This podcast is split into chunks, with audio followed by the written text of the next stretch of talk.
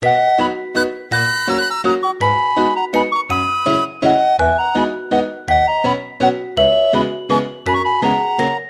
回のゲストは、ズンタとコーギーの若気の至りというポッドキャスト番組で配信しているコーギーさんです。よろしくおよ願いします。ろしくお願いします。コーギーさんは現在、大学4年生はいですよね。21歳です。21歳。教育学部で声楽を専攻してそうですね。メインは声楽で、はいあの、音楽の先生を目指す学部に一応いるので、うんうんうんうんあの、全部やらなきゃいけないんですけど、うん楽器だったり、あ、そうですよね。ピアノだったり。5歳の頃からピアノを始めた。すごいですね。聞かれたんですね、すべて。あノートとかもあら読んでみます。ドロドロ、泥沼のようなノートを、はい、文章を書いているんです。そうですね。ブログですかね。なんかその。そうです。最初はブログでやっていええそうですて、よね。で、ノートも。ノートだとあの、マネーがいただけるということで、まあ、いたいただけてないんですけど、て 支援してくださる方もいたりとかして、5歳からピアノを始めて、ずっと音楽はやっていたんですね。そうですね。ずっと5歳から、えっ、と、大学入学、入試までピアノをメインにずっとやっていて、で、まあ、あの、吹奏楽部に部活として入ったりはしてたんですけど、まあ、主にピアノ。うん。で、えっ、と、大学入試になった時に、あの、ピアノってすごく母数が多いんですね、皆さん。うんね経験者が多いので。そうですねで、なった時に、じゃあ私が入りやすい、うん。とでなんだろうなと思って声楽に変えた。っへえ。てなったら、まあ、受かってしまったっ。受かってしまった。そうですね。でも高校はすごい超進学校だったっていうことでしたけど、そね。ねそこから音大へっていうかね、そういう道へっていうふうに選んだきっかけは何かあったんですか？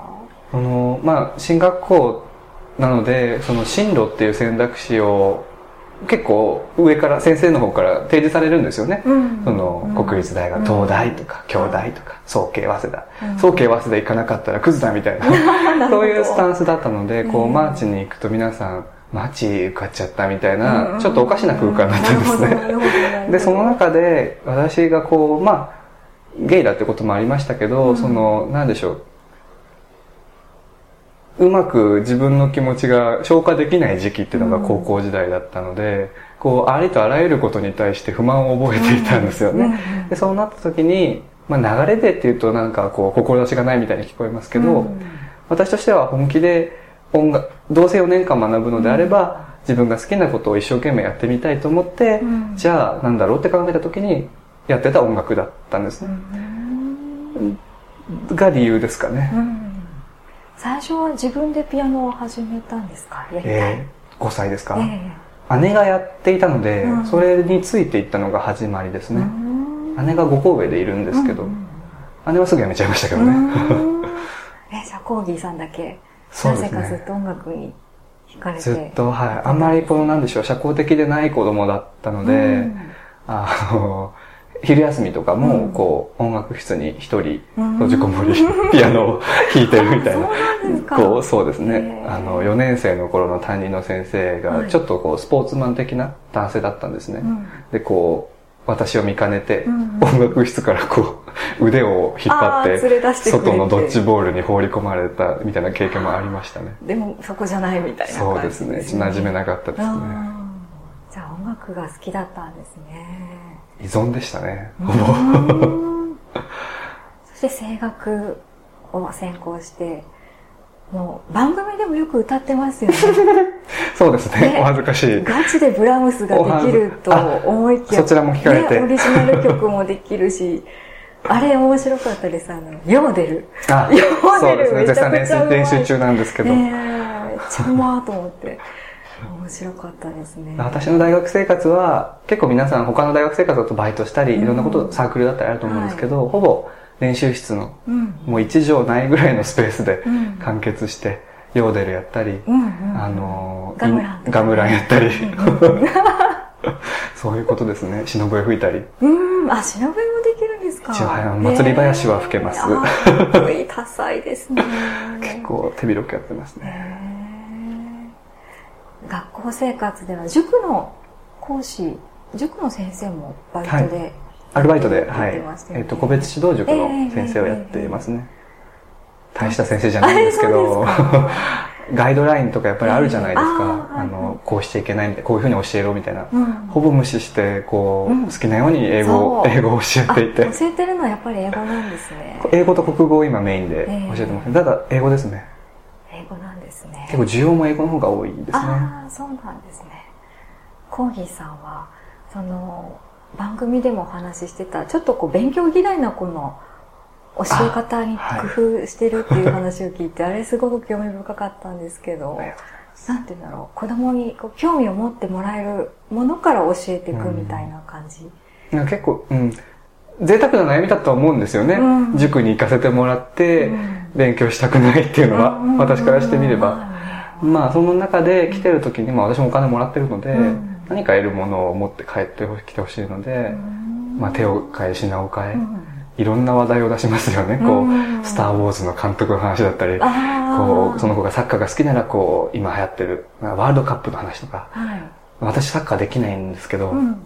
だからこう聞くんですよね、生徒に。うん。え、サッカーのルールって何？って、こう、すごく幼稚園児レベルのことを聞くんですよね。生徒から教えてもらうみたいな感じ。で、こう、生徒が私より上に立ってくれる場面も作れば、ちょっと誇らしくなるんですよね、うん生徒も。うんこう、なんでしょう、自尊感情を刺激するというか、塾は私が怒られるために来る場所じゃなくて、私でも楽しめる場所がある場所っていうのを、うんまず教えてあげて。うんでも様子見ていけそうだったらもう、バンバンバン宿題出して、はい様子を見てるね やってますね。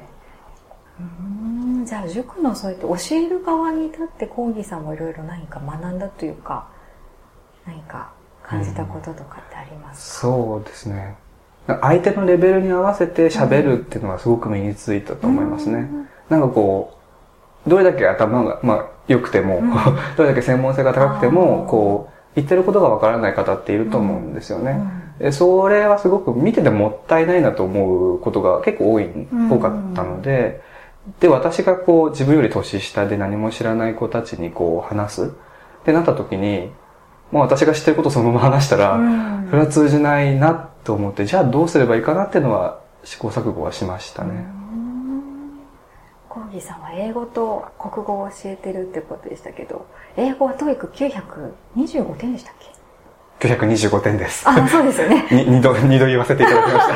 925 点大したことないんですけど。英語が大好きそして百人一首中学生の頃でしたっけ？百人一首で大会で すごいですね。あれ？優勝あ、そうです。あの、中学ね、、うちの中学校のチャンピ、ええ百人一首チャンピオンというものに、はい。うんそんな、ね、ど田舎の中学校のチャンピオンですからね。百人一首丸暗記していてうちでやってたんですよね、小さい頃から。あ自宅ではいへえあの、百人一首があって、うん。姉と、もう本当に、あの、負けた方がうん。パンチするみたいな、血で血を洗う百人一首をやってたんですね。ねあんたずるしただろうみたいな。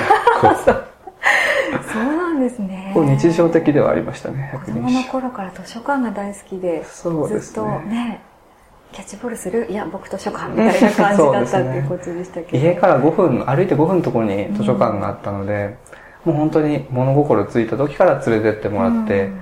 多分親も楽だったんでしょうね。うん。あの、本を読ませておけば、うん。静かに読んでる子だったので、うん。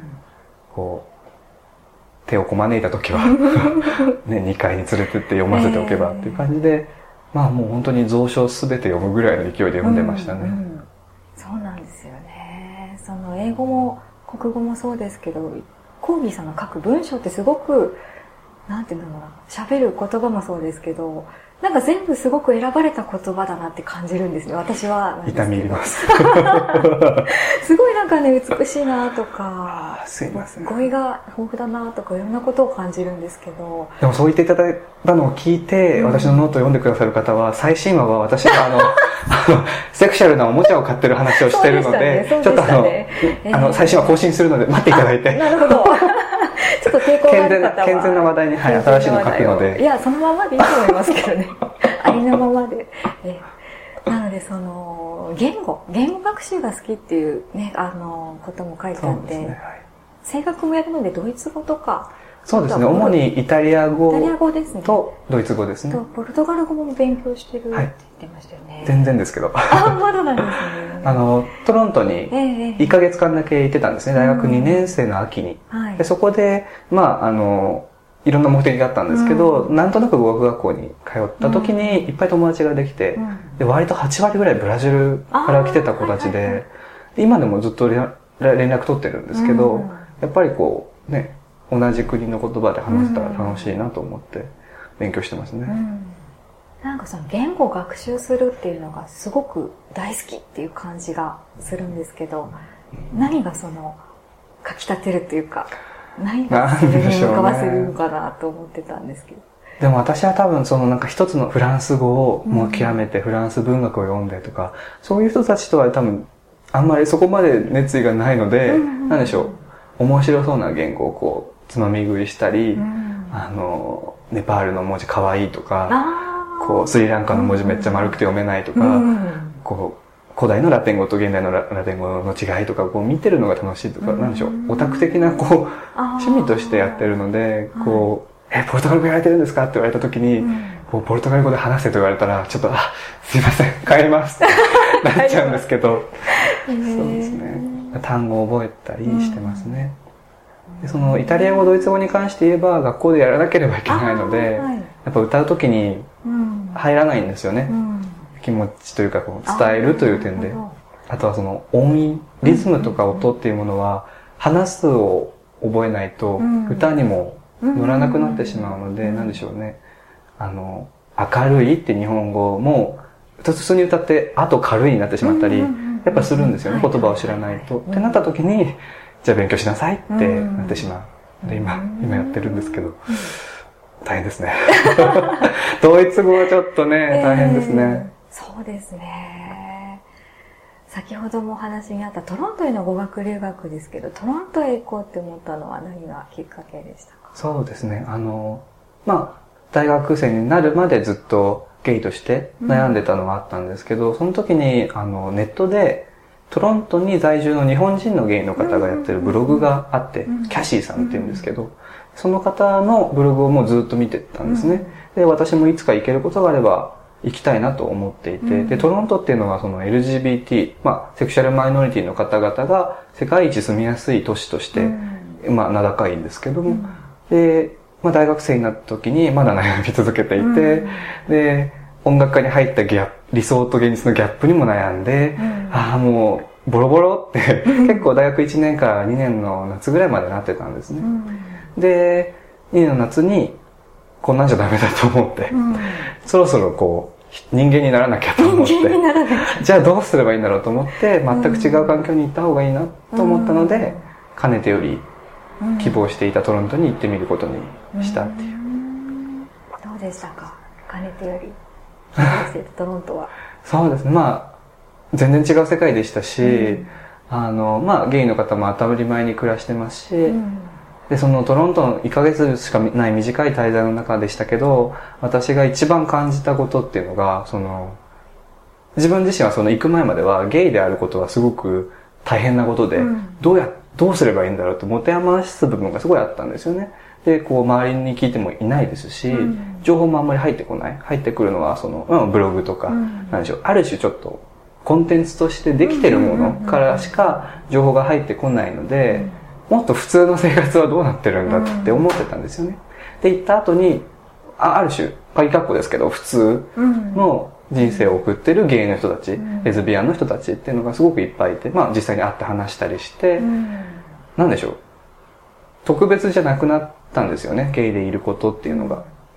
でも逆に、どうして日本にいた時は特別だと思ったんだろうって思ってしまって、私、特別だと思ってて思いだと思ってた部分の私でも生きてていい場所が世界にあるんだって思えたんですよね。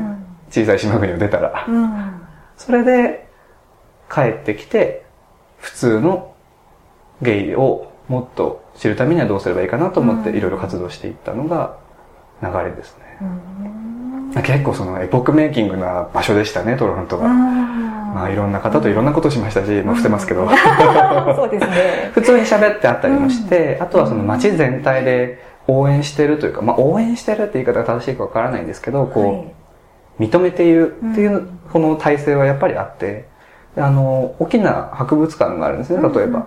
で、博物館でちょうどその時に特別展であの日本の修道うんうんあの、殿様様が若い子たちをこう、囲うやつですね。うん。うんあれをやっていて、すごく日本にいた時に見たことないものがいっぱいバーってなっていて、こんなに私でさえ知らないことが、こんなにね、大々的に結構大きく取り上げられていて、あすげえ街だなと思って、でどれだけ私が遅れていたかっていうのと、まあ、広く、主語を広くすれば日本が遅れているのかもしれないことに気づきましたよね。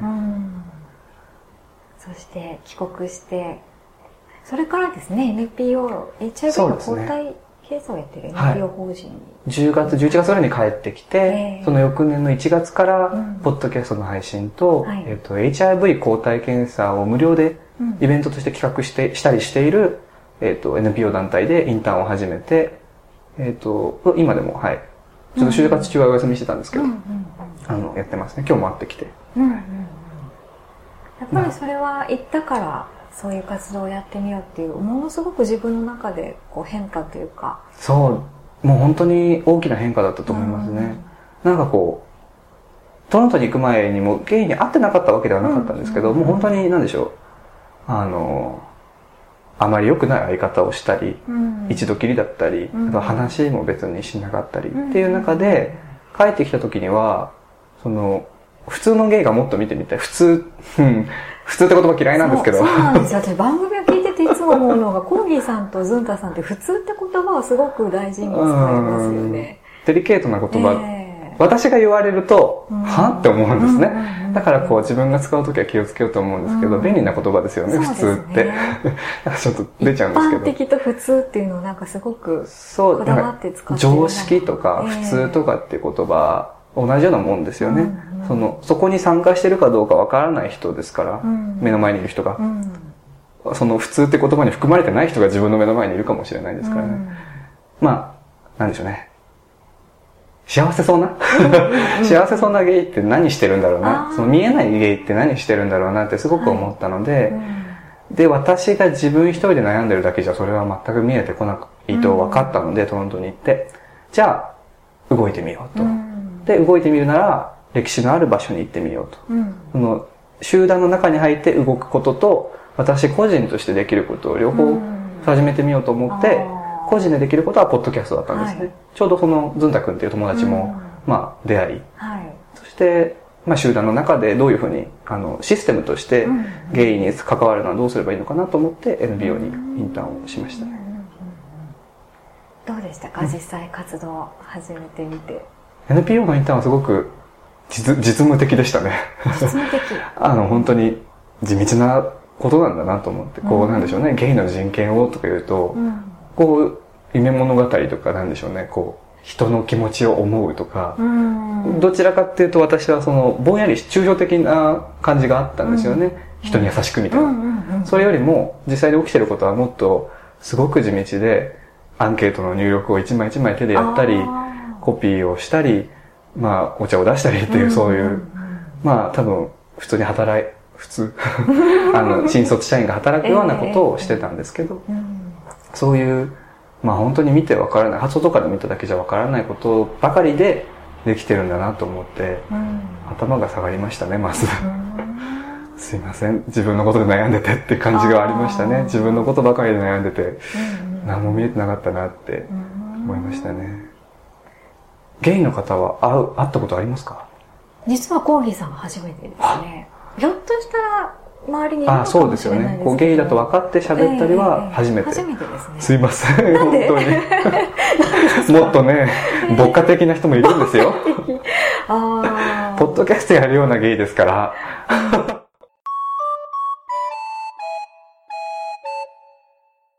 初めてイントロバートっていう言葉を英語でやった時、あ、これと思ったんですけど、本当に、あの、はい、内向的で、ええ。直したいんですけどね。直したいんですか？直し、なんて言えばいいんでしょうね。こうん。う、内向的だけじゃダメだなとは思いますね。特にゲイなので、ゲイなのでって理由つけるのもあれですけど、うん。一人ぼっちになったらやばいなって思ってるんですね。へーこれから先も。うんうん。あの、まあ、ライフパートナーもね、えーそんなに簡単には見つからないですし、うん。子供もできないってなった時に、うん。まあ、友達にせよ、何か仕事仲間にせよ、うん。それらを切り離して自分一人になってしまったら本当にうん。孤独死ってものがうん。21歳の私でも割と鮮やかに見えてくるんですよね、そうなっちゃいけないなと思うのでこう奮い立たせて新宿の街にも出るし 東京公営どこだがええ。出てみるしっていうのはうん心がけてますけどええあんまりできてるかわからないですねトミーさんのそのブノートとかブログ読んで、その言語とか音楽がその自分と何かをつないでくれるツールとしてのそれだっていうふうに感じてるんだなって思ったんですけど。うそうですね、ん。多分高校生ぐらいまでうはん。音楽も言語外国語英語とかも友達みたいにこう、うん。私を支えてくれる何かみたいに捉えてたんですけど、大学入って、それ以外のこと、まあゲイですよね。ゲイのこととか、ポッドキャストのこととか、いろんなことが広がると、ツールになりましたね。知らないうちに。うんで、意外と興味を持ってくださるんですよね。声楽をやってることとか。ああ、ええ。私はそこまですごくなんでしょう。突飛なことだと思ってなかったんですけど、うん日常でしたから。うん、割とこう、就活もそうですね。うんあの、声楽やってましたって言うと、うんえ？って。そうですね。もうやりづらかったですね。だから就活、か？こう自己紹介とかで、えもう皆さん経営学、経済学部とかになってる時に、こう私はね、オペラとか歌ってますって言うと、うんすごーいとか言われるんですね。うんいやいやいやいやいやと思って。え 武器だと思いますけどね。うん。武器になった部分もあると思うんですけど、こう、会社って歌う場所じゃないじゃないですか。そうであす そう、前提として。だからこう、ちょっとおじけづいちゃった部分がありましたね、就活の中で。私なんてみたいな。うん。実際その就職活動を終えて IT 企業への就職が決まってますけどその音楽何だったかな？なんか書いてましたよね。昔ほど音楽に情熱を持てないみたいな 感。覚に変わってきてるんですね。なんかこうビジネスパートナーみたいになってきましたね。音楽が。付き合いが。うん昔はこうもう本当にイマジナリーフレンドというかこう、うんうんうんうん心の友みたいな感じはい。でもうすがってたんですけど、就活が終わったからか就活を受け入れたからなのかわからないんですけど、音楽っていうものに対してこう依存関係は薄れてきましたね特に最近、うん。今変わって何かに依存してるなって感じるものってあります？なかなかディープな質問ですね。ああるんですか？どうでしょうね。ないと思いますけど、うん。逆にその依存するものとか心を動かすものっていうのが、うん。今までずっとああったし、うん。探そうってずっとしてたんですね、うんうん。何か新しいものとか、うん。好きなものとか。それを今してない状況は、うん。さっき NPO の方とも話してきたんですけど、はい。すごいイライラしてますね。もどかしいですねうん。今なんかこう。ただ仕事を待ってる感じ、うん。4月来年の4月から働き始めるのをこうのために準備をしている、うん。ただ待っている感じがすごくこううん。腹立たしく感じますね。何かしていたい？結構今までずっとそうだったので結構多分変わっライフなんでしょう。過ごし方うん。が変わったんですよね、生活の8割を占めてた音楽がこう、うん。バッて2割ぐらいになったので、でこの空いたスペースどうしようっていうのが今ままさにその状況ですね